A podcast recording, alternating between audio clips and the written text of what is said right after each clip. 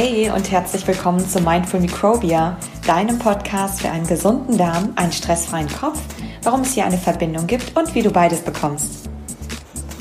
Mein Name ist Sarah Schwitala. Ich bin Wissenschaftlerin, Coach und Beraterin und bei mir dreht sich alles um den Darm, die Verbindung zu unserem Gehirn, um Darmbakterien und eine gute Ernährung.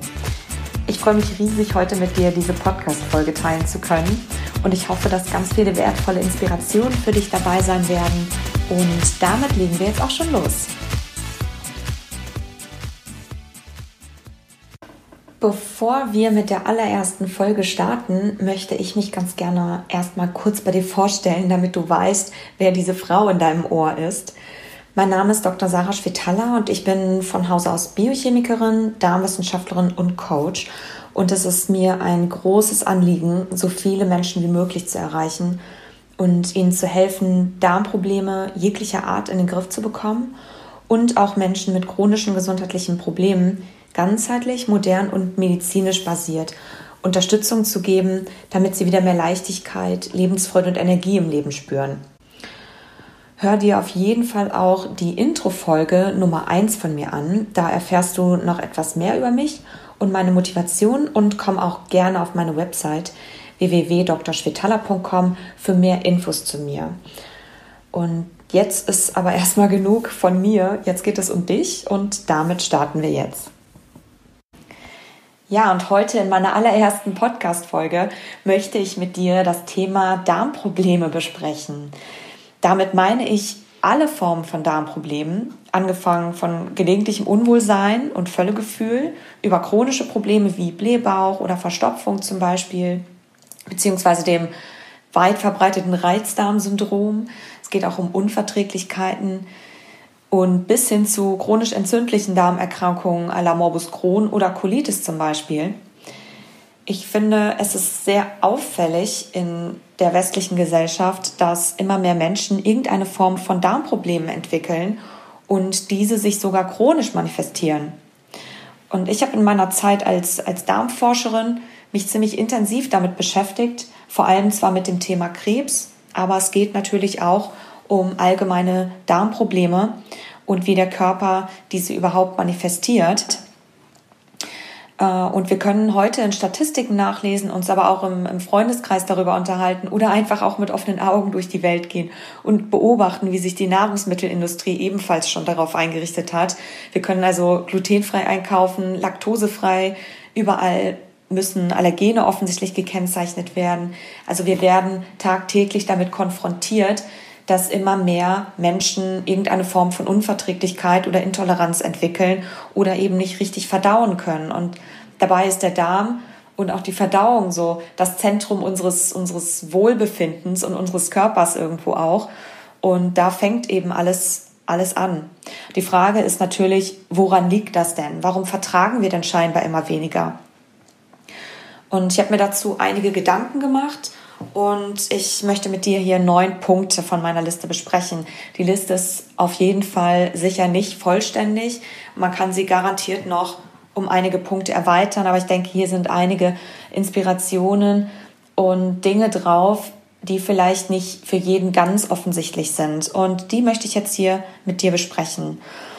Und alles in allem trägt am Ende offenbar eine Kombination aus externen Faktoren wie Umweltfaktoren oder auch Nahrungsmitteln und deren Herkunft und Verarbeitung, aber natürlich auch interne Faktoren wie unserer, unsere Ernährungsweise oder unser persönlicher Lebensstil, Essgewohnheiten und, und Stress äh, tragen eben dazu bei, dass sich funktionelle Verdauungsprobleme entwickeln oder auch Störungen dann am Ende in der Darmflora ähm, zeigen, sogenannte Mikrobiomstörungen, die am Ende dazu führen, dass sich Symptome entwickeln, mit denen wir chronisch zu kämpfen haben und bei denen wir nicht wissen, wie wir sie behandeln sollen.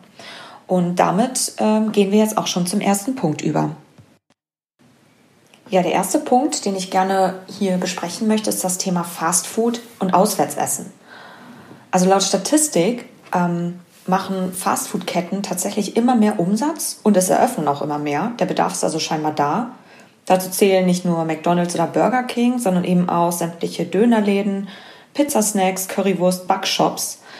Und meistens greifen also die Menschen bei Fast Food oder wenn sie schnell was zu essen brauchen, eben nicht zu einem Stück Obst oder einem anderen gesunden Snack, sondern doch eher zu einem ja, schmal belegten weißen Brötchen, Brezeln, Burger, Pommes, Pizza und Co., äh, was meist eben eher basiert ist auf billigem weißen Getreide oder häufig einfach sehr fleischlastig ist. Und wir haben auch beobachtet, dass es in den letzten zehn Jahren einen sehr stark steigenden ähm, oder immer noch erhöhten Fleischkonsum pro Kopf Einwohner hier in Deutschland gibt.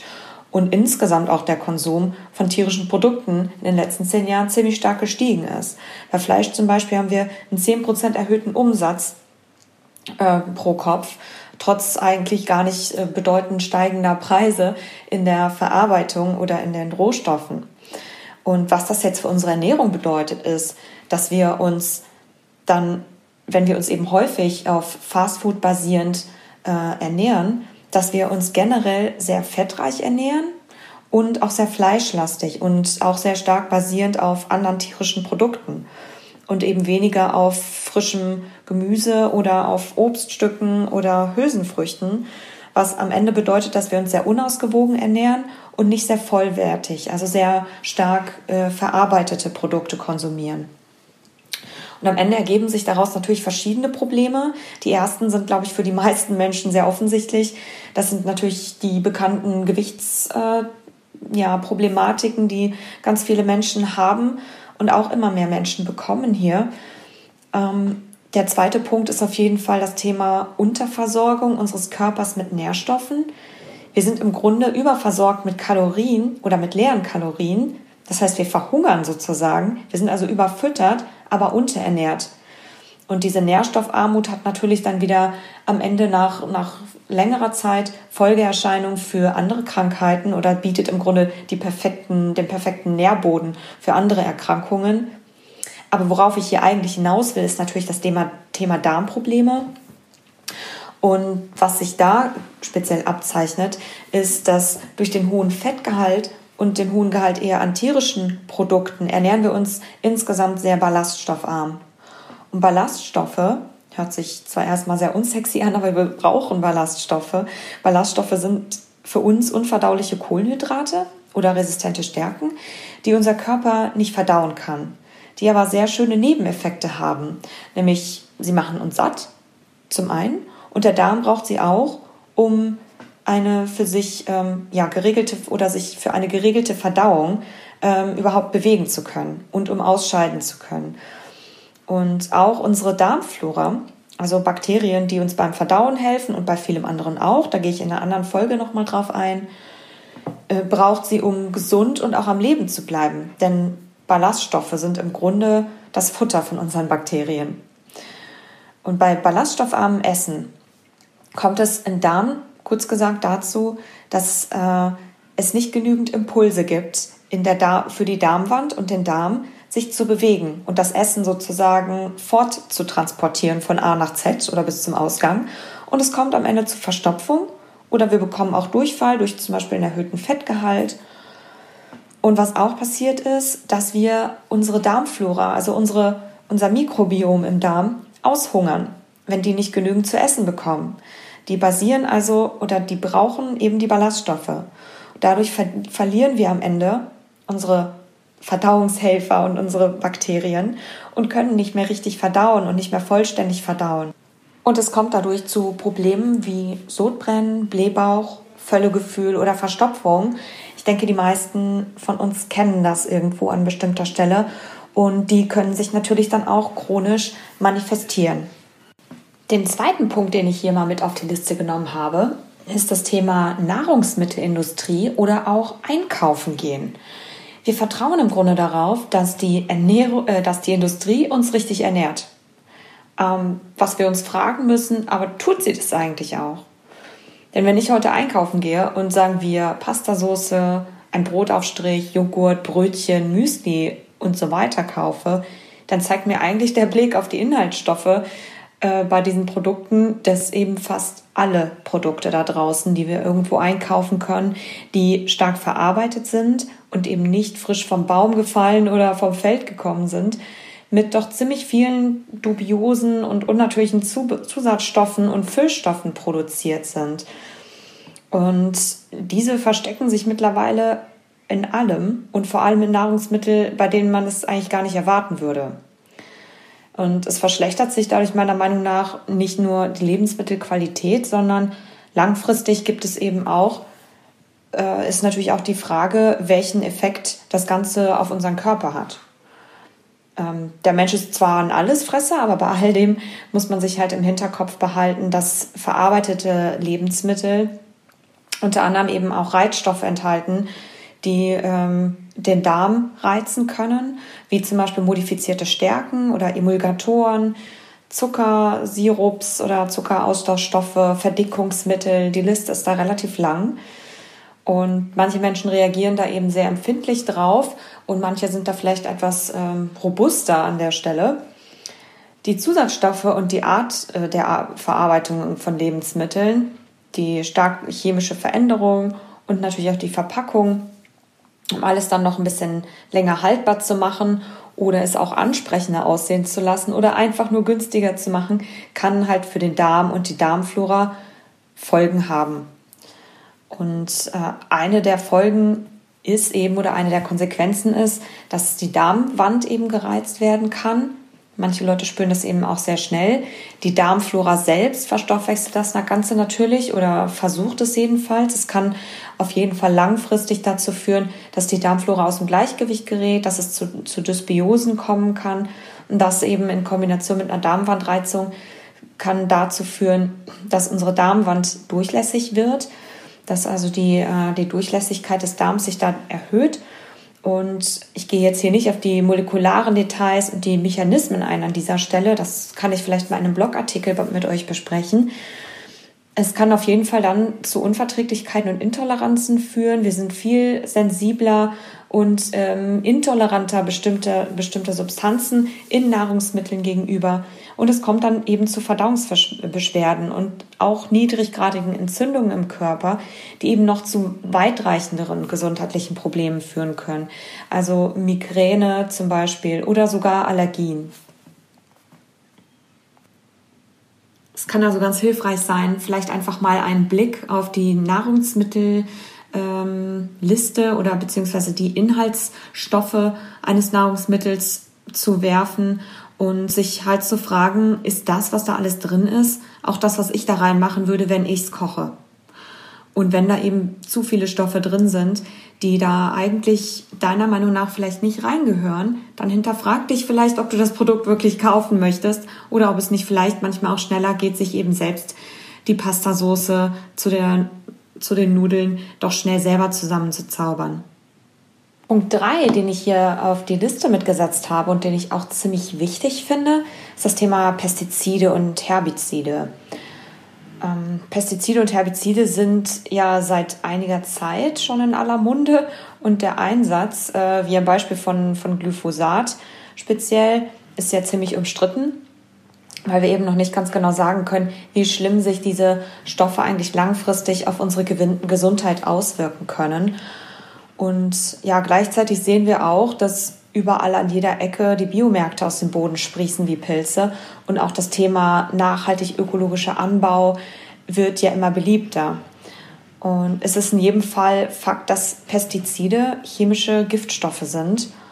Es sind Substanzen, die im Pflanzenschutz eingesetzt werden, aber immer auch von unserem Körper gleichzeitig dabei aufgenommen werden, wenn wir eben die Produkte, die halt damit behandelt werden, essen und je nach Gewebe und auch Menge, die wir aufnehmen, eben toxisch für uns sein können. Das heißt also auch für den Darm und vor allem auch für die Darmflora, die also sehr empfindlich äh, ja, Pestiziden oder toxischen äh, Stoffen gegenüber ist und chemischen Substanzen. Und wie genau die Diskussion nach ausgehen werden äh, um diese Stoffe, ist auf jeden Fall sicherlich noch es ist auf jeden Fall sicher, dass noch einige Studien dazu nötig sind, um den eindeutigen Effekt auf unseren Körper wirklich ähm, ja, bestimmen oder bestimmen zu können und sagen zu können, äh, was es damit auf sich hat. Nichtsdestotrotz versuche ich, zumindest für mich, soweit es geht, immer meine extra Dosis Pestizide so gering wie möglich zu halten. Ich kaufe also meistens Bioprodukte ein und ziemlich reg regional. Und das kann ich eigentlich auch nur ja, jedem empfehlen im Grunde. Es muss auch gar nicht unbedingt viel teurer sein. Vor allem gerade wenn man regional oder saisonal einkauft, sind die Produkte meistens genauso teuer, als wenn man sie jetzt in einem anderen Supermarkt einkaufen geht. Und ähm, es gibt als Hilfestellung übrigens ähm, zwei ganz, ganz gute Listen mit, äh, nach, mit Nahrungsmitteln, die ähm, jedes Jahr oder sehr häufig zumindest geprüft werden auf Schadstoffrückstände und auf Pestizidrückstände. Und es gibt die eine Liste, die sogenannte Clean 15, also ja, saubere 15, die äh, relativ wenig mit Pestiziden ähm, behandelt bzw. betroffen sind, die also sehr wenig davon aufnehmen. Das sind meistens Nahrungsmittel mit relativ dicker Schale, wie zum Beispiel Avocados oder Mangos, Ananas, Zwiebeln oder auch bestimmte Kohlsorten. Und die andere Liste, das ist ähm, die, das sogenannte dreckige Dutzend, enthält äh, Lebensmittel, bei denen man immer sehr viele Pestizide nachweist und äh, die in der Regel auch eine sehr dünne Schale haben. Das sind in der Regel Beerenfrüchte, Nektarinen oder auch Trauben zum Beispiel. Die Links packe ich dir auf jeden Fall dazu in die Show Notes. Da kannst du gerne mal drauf schauen. Und ich finde, das sind immer ganz gute Guidelines, um sich daran entlang zu hangeln, was sollte ich besser bio einkaufen ähm, oder nachhaltig gebaut, angebaut einkaufen und wobei kann ich auch vielleicht zu einem anderen Produkt ähm, greifen. Der vierte Punkt, den ich äh, hier auf die Liste mitgenommen habe, ist das Thema Medikamente. Da denken wahrscheinlich die meisten ähm, erstmal gar nicht so direkt darüber nach, weil jeder im ersten Moment nur daran denkt, dass ein Medikament eigentlich in einer bestimmten Situation helfen soll. Und die meisten denken nicht daran, dass das Medikament einen nachhaltigen Einfluss aber auf unseren gesamten Körper hat und systemisch wirkt und vor allem unsere Detox-Organe ziemlich stark beanspruchen kann, nämlich die Niere, die Leber, dein Darm und auch die Darmbakterien, die Darmflora. Und wir reden jetzt hier gar nicht von ganz harten Drogen oder ähm, stark äh, oder verschreibungspflichtigen Substanzen, sondern es geht hier auch um Medikamente, die man über einen längeren Zeitraum hin einnimmt und alltäglich konsumiert oder regelmäßig nimmt. Das, dazu zählen ähm, Substanzen wie, wie die Pille, Schmerzmittel, Schlaftabletten oder Antidepressiva auch. Und all diese Stoffe verändern über einen längeren Zeitraum gesehen die Zusammensetzung der Darmflora. Das hat man mittlerweile in Untersuchungen definitiv feststellen können. Wir können direkte Konsequenzen allerdings daraus nur aus gewissen Nebenwirkungen bisher ableiten und äh, die wir eben bekommen durch den langen oder längerfristigen Konsum von diesen Substanzen, die aber meistens ihren Ursprung im Darm haben. Ähm, aber es sind da auf der, an der Stelle auf jeden Fall noch weitere Untersuchungen und auch Studien notwendig. Deswegen kann man das nicht so 100% und super wasserdicht daraufhin zurückführen. Aber es gibt genügend Indizien, die darauf hindeuten. Und einen kleinen Artikel habe ich auch schon auf meinem Blog veröffentlicht äh, über den Einfluss der Pille auf unseren Darm und unsere Darmflora. Da kannst du einfach mal auf meiner Website schauen unter www.drschwitala.com und den Link zu dem Artikel packe ich dir auch in die Show Notes rein die Diskussion um Antibiotika speziell, äh, die seit ein paar Jahren tobt äh, hier im Land oder allgemein in der westlichen Bevölkerung, wo einfach der Antibiotika Einsatz äh, immer weiter gestiegen ist, ist auf jeden Fall noch lange nicht fertig. Denn in der Statistik oder laut Statistiken haben, hat sich tatsächlich der Einsatz von Antibiotika äh, hier in Deutschland in den letzten 15 Jahren nochmal deutlich gesteigert, um circa durchschnittlich 30 Prozent. Das ist schon ziemlich massiv und auch ein bisschen skurril an der Stelle, weil wir natürlich in einem sehr hygienischen Land leben und eigentlich in einem sehr sauberen Land und wir ja sehr häufig ähm, Sterilisierungs- oder Sterilisationsmittel benutzen, Handdesinfektionsmittel und so weiter und eigentlich gar nicht diese massiven Infektionen erwarten dürften. Aber über das Thema Antibiotika und auch ähm, ähm, Handdesinfektion und allgemeine Desinfektion werde ich auf jeden Fall nochmal eine spezielle Folge machen, weil das eine, ein sehr interessantes Thema ist und vor allem den Darm und die Darmflora sehr stark betrifft. Und ja, was aber das Ganze jetzt für Konsequenzen hat, ist ähm, der langfristige Gebrauch von, von Medikamenten und alltäglichen Medikamenten und auch Antibiotika ist im ersten Punkt natürlich die Resistenzentwicklung, speziell ähm, beim Thema Antibiotika. Das kennen wir und das ist jetzt hier nicht direkt Thema, aber es ist auf jeden Fall eine der Konsequenzen daraus, aus, aus dem erhöhten Einsatz und der erhöhten Einnahme davon. Ein anderer Effekt ist definitiv natürlich die Nebenwirkungen und die erhöhte Beanspruchung von unseren äh, Organen, wie speziell der Leber, der Niere und auch des Darms, was eben zu Folgeerkrankungen und Symptomen führen kann. Und ähm, ein besonderer Punkt, den ich hier aufgreifen will, weil es hier ja um den Darm geht, ist eben die Veränderung der Darmflora. Ob jetzt Antibiotikum oder nicht, sondern alle Arten von Medikamenten und Substanzen landen irgendwo in, im Darm und auch bei der Darmflora. Und die Darmflora wird das natürlich auch verdauen oder verstoffwechseln oder wird damit konfrontiert. Und häufig ist es so, dass bei einer langfristigen Aufnahme äh, oder Einnahme von, von Medikamenten dann die Darmflora sich verändert, sie regeneriert sich meistens gar nicht mehr, was dann auch Folgen hat eben für die Darmbarriere und die Darmwand. Man kann heute anhand der Darmflora oder der Zusammensetzung der Darmflora tatsächlich nachsehen und untersuchen, wenn jemand über einen längeren Zeitraum hinweg Medikamente genommen hat und auch welche Medikamente. Also es ist ein sehr direktes Abbild und eine direkte Konsequenz daraus, ähm, welche Medikamente wir einnehmen, schlägt sich einfach direkt auf die Darmflora nieder. Was damit oder was genau jetzt dahinter steht und wie das, welche weitreicheren, weitreichenden Konsequenzen das noch für uns hat, das wird auf jeden Fall gerade heiß diskutiert in der Forschung. Aber es ist auf jeden Fall sicher, dass eine langfristige Verschiebung der Zusammensetzung in der Darmflora zu ähm, ja, krankhaften Dysbiosen führen kann im Darm, ähm, die im Grunde ja dann die Probleme verursacht, die du auch schon kennst.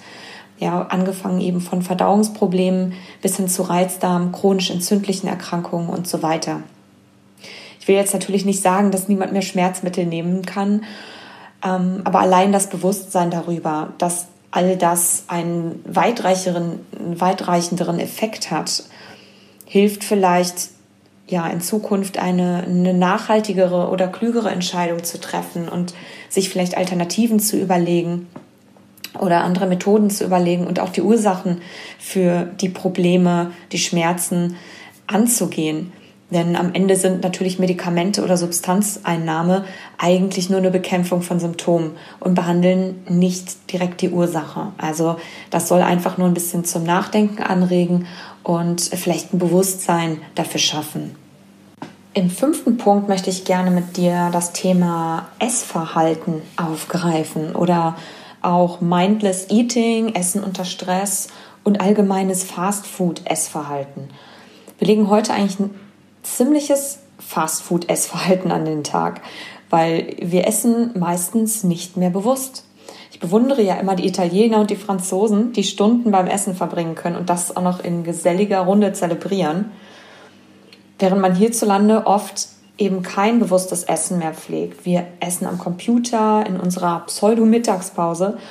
Wir sind auf dem Weg irgendwo hin und essen dabei. Wir gucken aufs Handy und sind auch im Kopf mit ganz vielen anderen Sachen beschäftigt.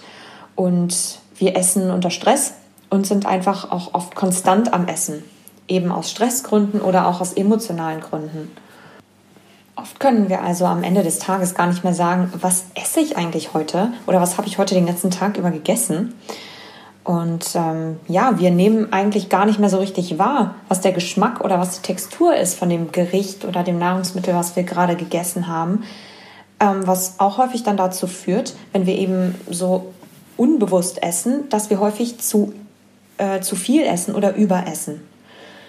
Außerdem kann es dazu führen, dass wir eben zu schnell essen. Das bedeutet, wir schlucken relativ viel Luft. Wir haben dann sehr viel Luft im Bauch, was eben zu einem Blähbauch führen kann.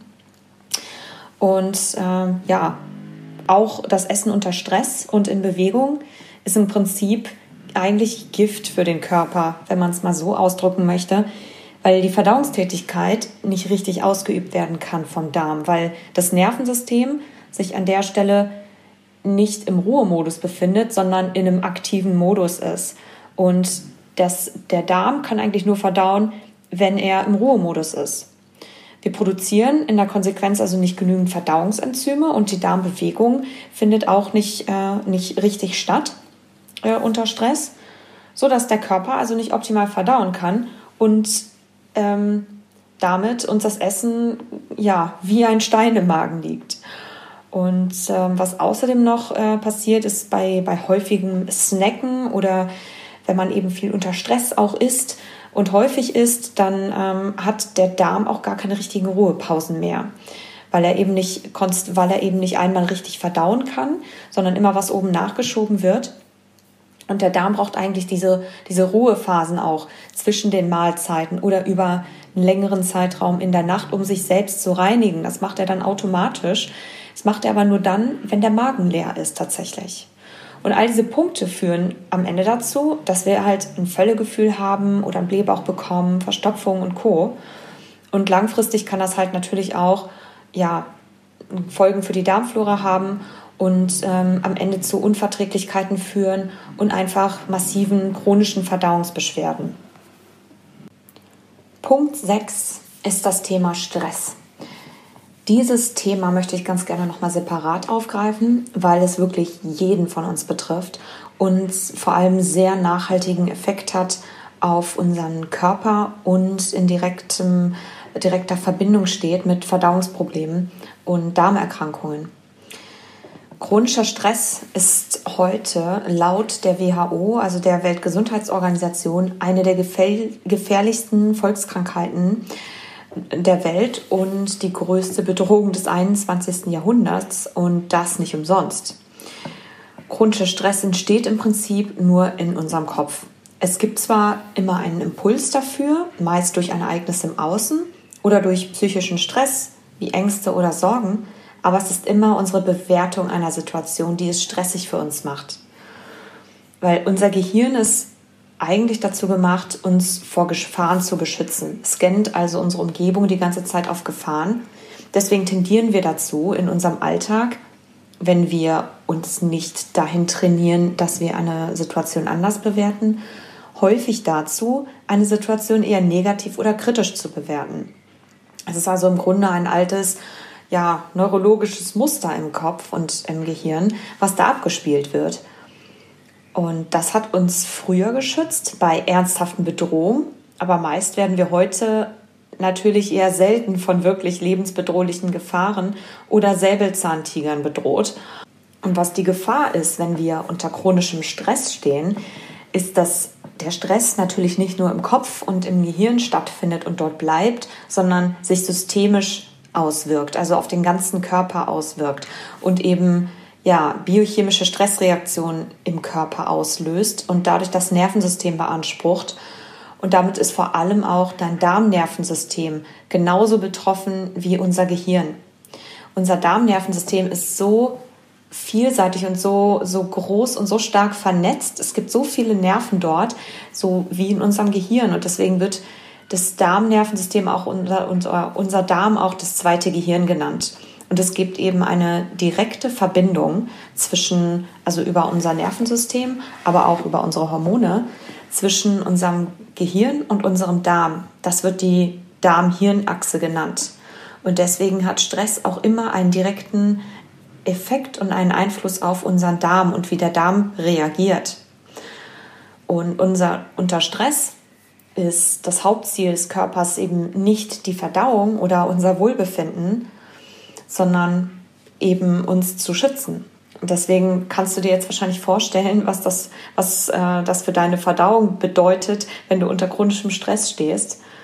Und unsere Verdauung kann eben nur funktionieren, wenn unser Parasympathikus aktiv ist, also der Entspannungszustand unseres Nervensystems und unser Entspannungsmodus. Unter Stress passiert, also kurz gesagt, Folgendes. Die Darmfunktion und unsere Verdauung kann nicht vollständig ausgeübt werden. Es werden also weniger Enzyme und Verdauungssäfte produziert und gebildet und dadurch nimmt auch unsere, unsere Darmbewegung, die natürliche Darmbewegung bei der Verdauung nimmt ab und das verursacht Probleme. Und vor allem, weil unser Darmnervensystem eben auch sehr stark beansprucht wird und auch gestresst reagiert, haben wir nach einer ganzen Weile oder wenn das chronisch passiert, ein deutlich höheres Schmerzempfinden und eine höhere Schmerz- oder eine niedrigere Schmerztoleranzgrenze. Das kann dann zu Krämpfen führen oder eben auch zu sehr starkem Unwohlsein, zu Völlegefühl und über einen längeren Zustand und längeren Zeitraum hingesehen kann es dazu führen, dass sich Reizdarm, eine Reizdarmproblematik wirklich chronisch ausbildet. Dazu mache ich auf jeden Fall hier in diesem Podcast auch nochmal ähm, eine Special-Episode. Und da bin ich auch gerade dabei, ein, ja, ein ein Produkt für dich zu entwickeln und ein Programm für dich zu designen, um diese Art von Problemen anzugehen. Im siebten Punkt möchte ich mit dir auf das Thema Unausgewogenheit beim Essen äh, eingehen. Und zwar ist das meistens eigentlich eine Folge von unbewusstem Essen, was so ein bisschen in Hand in Hand geht mit dem Punkt, den wir vorher besprochen haben, oder auch natürlich von bei bestimmten Low Carb Diäten oder anderen Diäten äh, im Vordergrund steht. Und da ist einfach so die Frage, ähm, die man sich jeden Tag stellen sollte, ähm, plane ich eigentlich meine Mahlzeiten richtig oder versorge ich mich richtig und meinen Körper ernähre ich mich richtig und gebe ich auch auf meinen Körper Acht? Und der Fokus liegt tatsächlich offenbar bei ganz vielen Menschen auf dem Thema Protein. Fakt ist, dass wir eigentlich oder wir Menschen benötigen eigentlich durchschnittlich nur 0,8 bis 1 Gramm maximal pro Kilogramm Körpergewicht, äh, Körpergewicht an, an Proteinen. Das ist also gar nicht so viel. Das ist also bei einer 50 Kilogramm äh, Person vielleicht, ja, sagen wir 40 bis 50 Gramm, äh, die der Körper eigentlich benötigt. Das ist, das ist gar nicht so viel. Und den Rest scheidet dann eigentlich der Körper auch wieder aus, wenn er, diese, wenn er mehr zugeführt hat und sie gar nicht braucht. Und wenn du regelmäßig große Proteinmengen zu dir nimmst oder eine sehr proteinbasierte äh, Diät zu dir nimmst, dann ähm, kann ich eigentlich nur empfehlen, schau dir vielleicht den realistischen Bedarf, den du hast oder dein Körper hat, eventuell mal an und frag dich einfach, ob du wirklich so viel brauchst. Und es ist außerdem so, dass tatsächlich gar keine Studie existiert, die langfristig bewiesen zum Beispiel eine Gewichtsabnahme über drastische Low-Carb-Diäten äh, über einen längeren Zeitraum hinweg belegen kann. Von daher ist das vielleicht einfach gar nicht nötig, sich da so einzuschränken oder so darauf zu fokussieren. Aber worauf ich eigentlich hinaus will, und hier geht es ja auch um den Darm speziell, ist, wenn wir sehr proteinbetont essen. Und das ist oft basierend auf Fleisch und auf tierischen Produkten automatisch, was bei vielen Menschen dann eben häufig einhergeht mit äh, ja, zu wenig Ballaststoffen in Form von Vollkornprodukten oder Gemüse und Obst, dann passieren eigentlich mehrere Dinge. Zum einen, äh, durch die wenigen Ballaststoffe, die wir aufnehmen oder den geringeren Gehalt, hungern wir also unsere Darmflora aus. Ich hatte ja in einem vorigen Punkt schon mal erwähnt, dass unsere Darmflora ziemlich auf Ballaststoffe angewiesen ist und genauso auch unser, unsere Darmtätigkeit. Und wir brauchen eben die Bakterien, um richtig verdauen zu können und natürlich auch für unsere gesamte Gesundheit. Was unsere Bakterien noch alles machen, das bespreche ich mit dir in einer anderen Folge mal. Was auch passiert ist bei einem sehr hohen Proteingehalt in der, in der Nahrung, wenn der Körper das dann gar nicht richtig äh, mehr verdauen kann oder einfach viel mehr zugeführt wird, als, als der Körper braucht, kann es sein, dass die Proteine nicht richtig oder vollständig verdaut werden. Das führt dazu, dass im Darm der pH-Wert sich verändert. Der pH-Wert ist ähm, wichtig, damit die Verdauungsenzyme in den Verdauungssäften richtig arbeiten können und unsere Nahrung eben auch zersetzen, damit wir, damit wir sie aufnehmen können. Wenn das nicht optimal passiert, dann führt das natürlich zu ähm, ja, nicht richtig verdauten Nahrungsbestandteilen und am Ende zu Problemen, die wir eigentlich alle auch kennen. Angefangen eben vom Völlegefühl, Aufstoßen bis hin zu, zu Durchfall tatsächlich auch und äh, Nahrungsmittelintoleranzen. Deswegen kann ich eigentlich nur empfehlen, eine überwiegend pflanzlich basierte Ernährung zu wählen, die ausgewogen und so bunt wie möglich ist und eben nicht besondere Nährstoffgruppen zu bevorzugen, wie Proteine oder sehr kohlenhydratbasiert, sage ich mal, oder eine oder sehr fettbasiert, ähm, sondern wirklich eine Ausgewogenheit da an der Stelle hinzubekommen. Und das ist auch das, was alle Guidelines in sämtlichen Ländern der Welt empfehlen und auch die Ernährungsbasis, die die Menschen haben, die besonders alt werden und insgesamt ziemlich gesund sind. Dazu kann ich dir auf jeden Fall das Buch empfehlen, The China Study oder auch die China-Studie auf Deutsch. Den Link packe ich dir dazu gerne mal in die Show Notes. Und außerdem noch das Buch Blue Zones von Dan Büttner, was es allerdings, glaube ich, noch nicht auf Deutsch gibt. Aber ich packe dir trotzdem den Link dazu mal in die Show Notes. Da kannst du gerne dann mal reinschauen, ob da was Interessantes für dich dabei ist. Punkt 8 auf der Liste ist das Thema Zucker.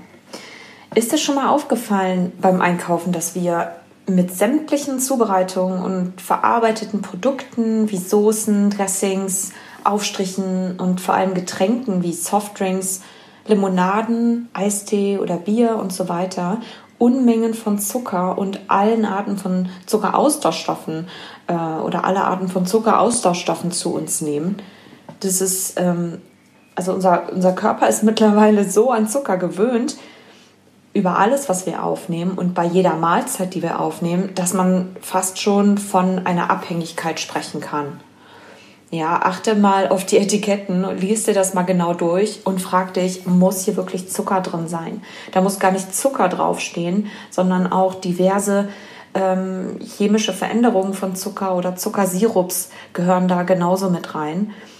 Es schmeckt natürlich alles besser, wenn man ein bisschen Zucker drauf streut, hat schon Mary Poppins gesagt. Man isst automatisch auch mehr, guter Trick der Industrie.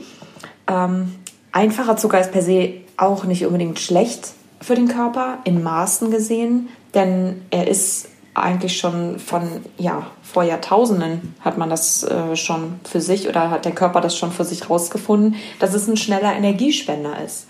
Aber heutzutage haben wir ja eigentlich nicht mehr das Problem, dass wir schnelle Energie in dem Sinne brauchen oder dass wir nichts zu essen bekommen vor morgen früh und dann unterzuckert unterm Baum liegen, sondern eher im Gegenteil.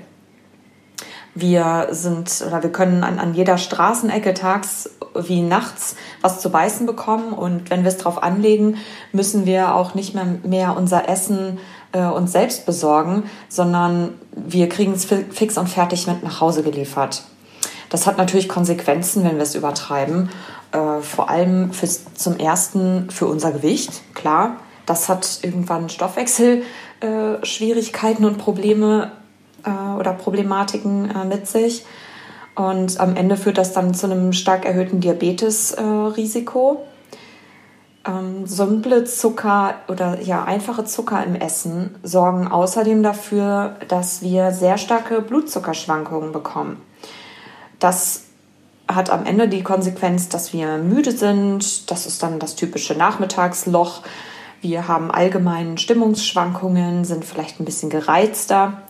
Ähm, und das Ganze kann bis hin zu einer Depression führen. Da gibt es also direkte Verbindungen hin. In der Regel geht dem Ganzen allerdings auch voran eine Darmfloraschädigung oder eine Darmflorastörung, die sich also über einen langfristigen Zeitraum, wenn wir uns mit relativ viel Zucker am Tag in unserer Ernährung konfrontieren, ähm, dann eben zur Folge hat. Und das äh, sorgt dafür, dass unsere Darmschutzbarriere abnimmt und wir am Ende irgendwann mit einem Reizdarm oder Reizdarm ähnlichen Symptomen zu tun haben über einen längeren Zeitraum, was dann auch wieder zu weiteren Folgeerscheinungen führen kann. Also achte an der Stelle vielleicht einfach mal auf deinen generellen Zuckerkonsum und ähm, sei dir da vielleicht einfach ein bisschen bewusster, ob jeder, jede Form von Zucker unbedingt nötig ist oder ob man es nicht auch vielleicht ein bisschen reduzieren kann. So, im letzten Punkt, dem Punkt Nummer 9, da möchte ich ganz gerne auf das Thema Sitzen eingehen. Wenn du also einen Sitzjob hast oder einen Bürojob, dann dürfte dich wahrscheinlich dieser Punkt besonders interessieren. Du hast bestimmt schon mal den Spruch gehört, Sitzen ist das neue Rauchen. Und das trifft tatsächlich zu. Es ist halt mittlerweile bewiesen, dass viel Sitzer und Couch Potatoes unter uns, also alle, die über sechs Stunden sitzen pro Tag, deutlich früher sterben als Menschen, die sich häufiger bewegen und eben einen ziemlich aktiven Lebensstil führen. Und man geht eben davon aus, dass einer der Gründe dafür ist, dass unsere Arterien und alle Blutgefäße abbauen, weil der Blutdruck sich halt im Sitzen sehr stark verlangsamt und auch der Blutdruck sinkt. Und man kann sich das dann so ähnlich vorstellen wie Muskelschwund, nur eben bei Arterien. Durch das Sitzen wird auch dein Darm nicht mehr so richtig gut durchblutet und weniger mit Sauerstoff versorgt, sodass ähm, ja, die Verdauungsfunktion nicht optimal, ähm, nicht optimal ausgeführt werden kann und es dann eben auch zu Problemen und Krämpfen führen kann. Außerdem atmen wir meistens im Sitzen auch ziemlich flach und unsere Muskeln, unser Gehirn und unser Darm werden insgesamt weniger mit Sauerstoff versorgt. Das führt dann ja zu Müdigkeit, Leistungsabfall, kann aber sogar auch zu oxidativem Stress führen, was ähm, bedeutet, dass also Mutationen zum Beispiel entstehen können oder auch Entzündungsreaktionen und ja, wir auch schneller altern oder unser Gewebe schneller altert. Und es kann ja durch die mangelnde Sauerstoffversorgung dann auch eben zu Verdauungsproblemen dann kommen. So, und jetzt zum Abschluss kommen wir auch schon zu meinen sechs Tipps an dich, damit du äh, für dich herausfinden kannst, was dir im Darm Probleme bereitet, beziehungsweise um überhaupt erstmal dir bewusst zu werden, was ein gesunder Darm ist und um deine Verdauung auch zu optimieren. In der Regel sind es ja immer verschiedene Faktoren, die die Ursache sein können für Verdauungsprobleme oder Darmprobleme jeder Art. Ich habe hier schon ganz viele Punkte aufgeführt und in der Regel kann man meistens gar nicht einen Punkt oder eine Ursache herausfinden. Es ist in der Regel immer eine Kombination aus verschiedenen Faktoren, die am Ende dazu führen, dass wir an irgendeiner Stelle Probleme bekommen im Darm. Und mein erster Tipp an dich ist, mach dir bewusst, was du isst am Tag und plane auch, was du isst und esse das, was das Richtige für dich ist. Nimm dir ein Notizbuch und plan einfach deine Woche ganz grob vor. Also Frühstück, Mittagessen, Abendessen und auch vielleicht Snacks oder Dessert oder auch wenn du am Wochenende irgendwas backen möchtest, dass du einfach so mal einen groben Überblick bekommst und im Vornherein planst, ähm, was, was du eigentlich gerne essen möchtest und was auch die, so dass du auf, auf Vielseitigkeit an der Stelle eben Wert legen kannst. Ja, welche Nahrungsmittel haben gerade Saison? Ist es vielleicht warm oder kalt? Spür da einfach mal in dich hinein, was dein Körper wirklich braucht und worauf du auch Lust hast. Und die Antwort, die du bekommst, ist eigentlich die, es ist, ist genau das, was dein Körper wirklich will. Wenn du auf diese Weise vorplanst, bekommst du automatisch mehr Vielseitigkeit und eben auch alle Nährstoffe. Und du isst einfach weniger einseitig. Ähm, du läufst dann natürlich automatisch auch Gefahr ähm, oder weniger Gefahr, ähm, gedankenlos zu irgendetwas zu greifen, wie einem Schokoriegel oder Energieriegeln und anderen Fastfood-Optionen, ich zum Beispiel plane auch immer grob vor. Ich habe immer so ein kleines Notizbuch und ähm, ja, schreibe mir da immer grob rein, was ich, was diese Woche vielleicht mal wieder dran wäre oder worauf ich vielleicht wieder Lust habe und ja, was eben momentan vielleicht auch Saison hat.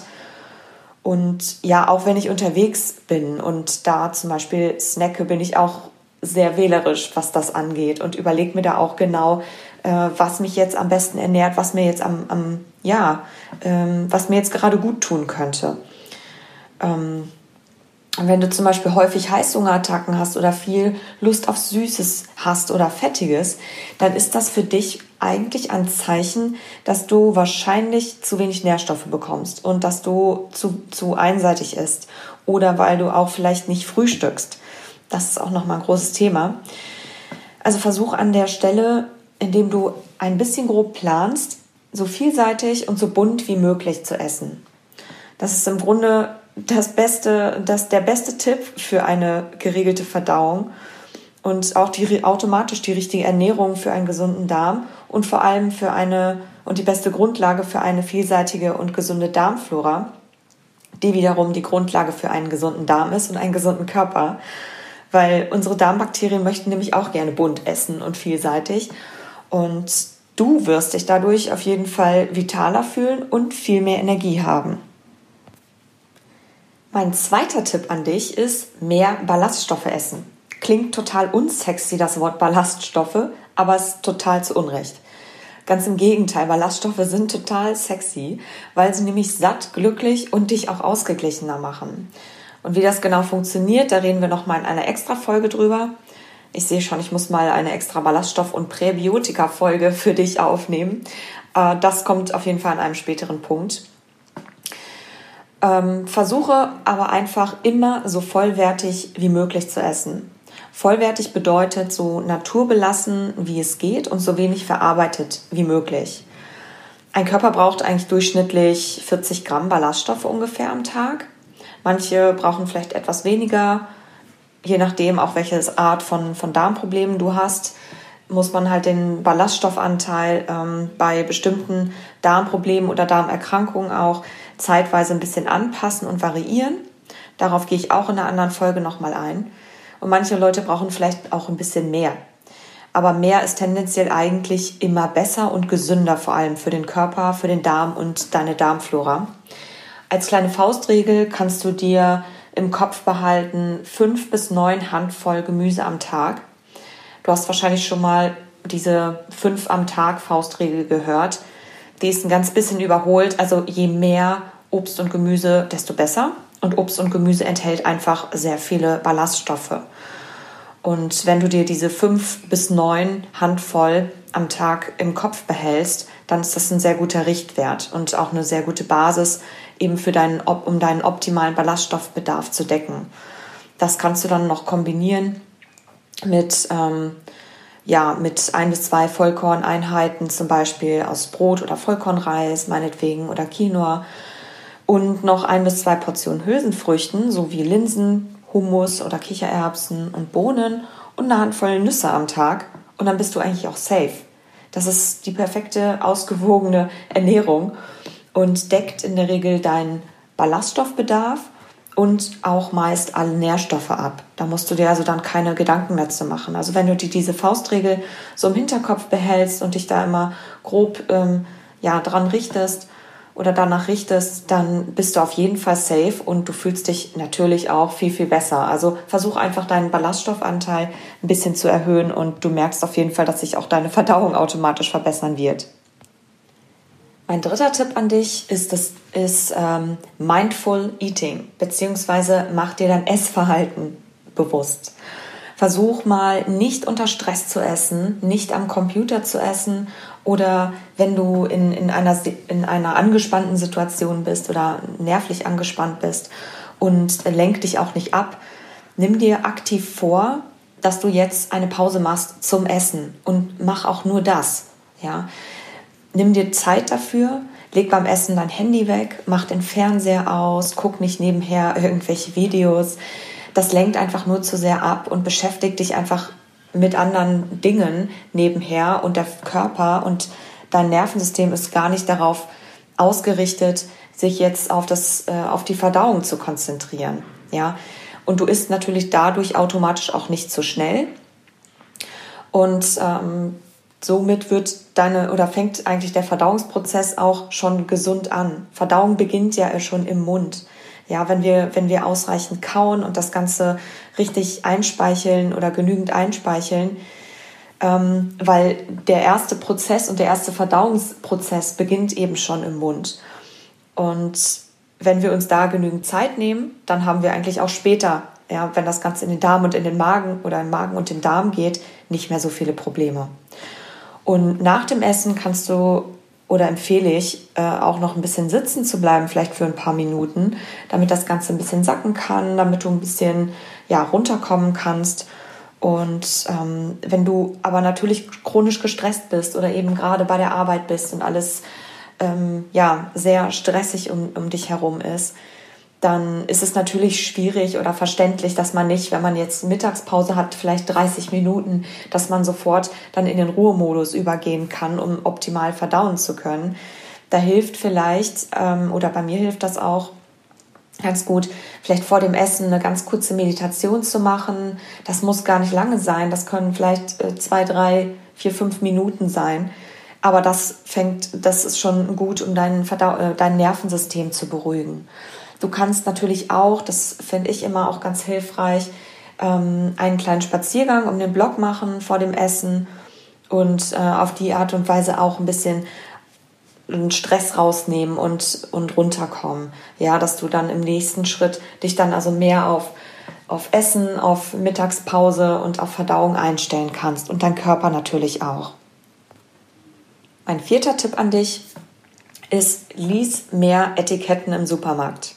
Ja, halte einfach mal Ausschau nach Zusatzstoffen und versteckten Zuckern in Produkten, die du kaufst, die eben verarbeitet sind und eine lange Liste, eine lange ähm, äh, Zusatzstoffliste haben und überleg dir einfach, ob du das, was da drin ist, auch selbst reinmachen würdest, wenn du es kochst, wenn du selbst kochst. Und falls nicht, dann empfehle ich, koch vielleicht einfach mal selber wieder. Es ist meistens gar nicht so kompliziert und es dauert auch gar nicht so viel länger oder meistens gar nicht länger, als wenn man sich ein Fertigprodukt aus einem, aus einem Laden kauft.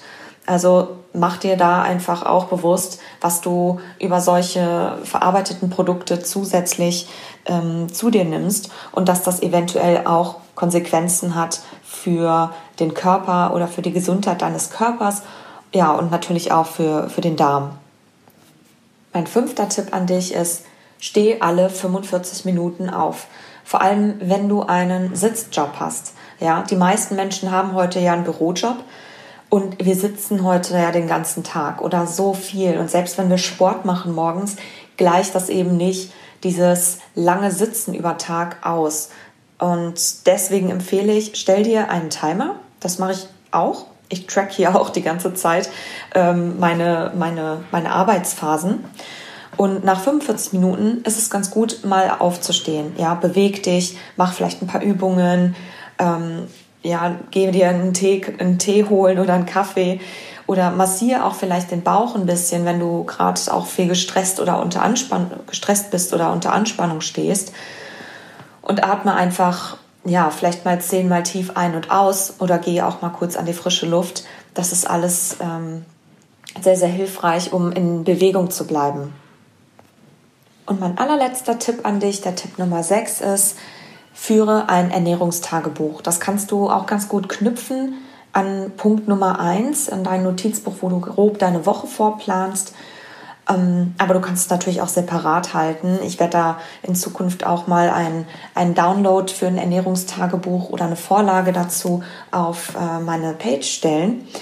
Das ist auf jeden Fall ein sehr hilfreicher Tipp für Menschen, die chronisch Probleme haben und auch schon über einen längeren Zeitraum Probleme haben und du vielleicht auch nicht ganz genau identifizieren kannst, wo kommt das denn her und warum habe ich das und ich mache doch schon alles. Ähm, über die Art und Weise oder über das Ernährungstagebuch kannst du dich selber tracken. Ja? Notier dir, was du wann gegessen hast und in welcher Situation du warst. Also war ich unterwegs, war ich im Stress, oder hatte ich gerade ein Familiendinner? Ja, also was waren die Umstände? Und dann auch, was war dein Empfinden nach dem Essen? Und welche Probleme sind dann vielleicht aufgetreten? Und auch zu welcher Uhrzeit sie aufgetreten sind.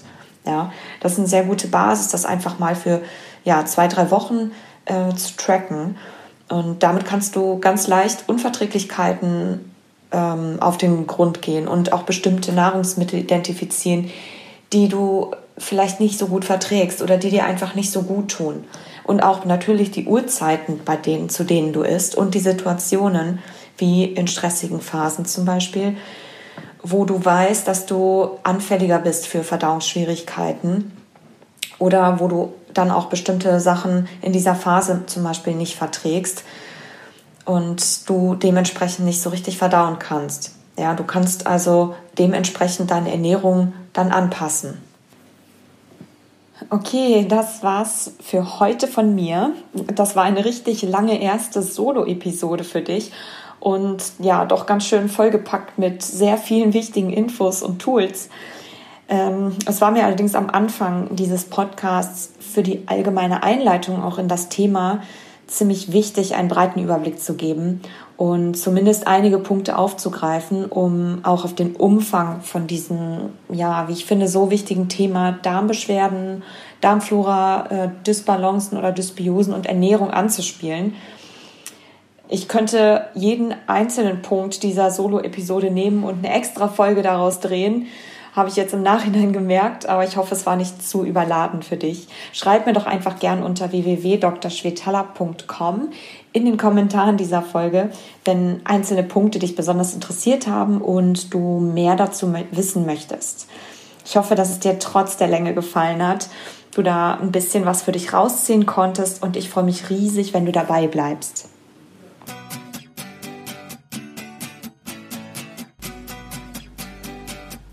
Ich freue mich riesig, dass du zugehört hast und es bis hierhin geschafft hast. Und wenn du etwas für dich mitgenommen hast, erkannt hast, dann teil das doch einfach gerne und auch was du jetzt für dich umsetzen möchtest.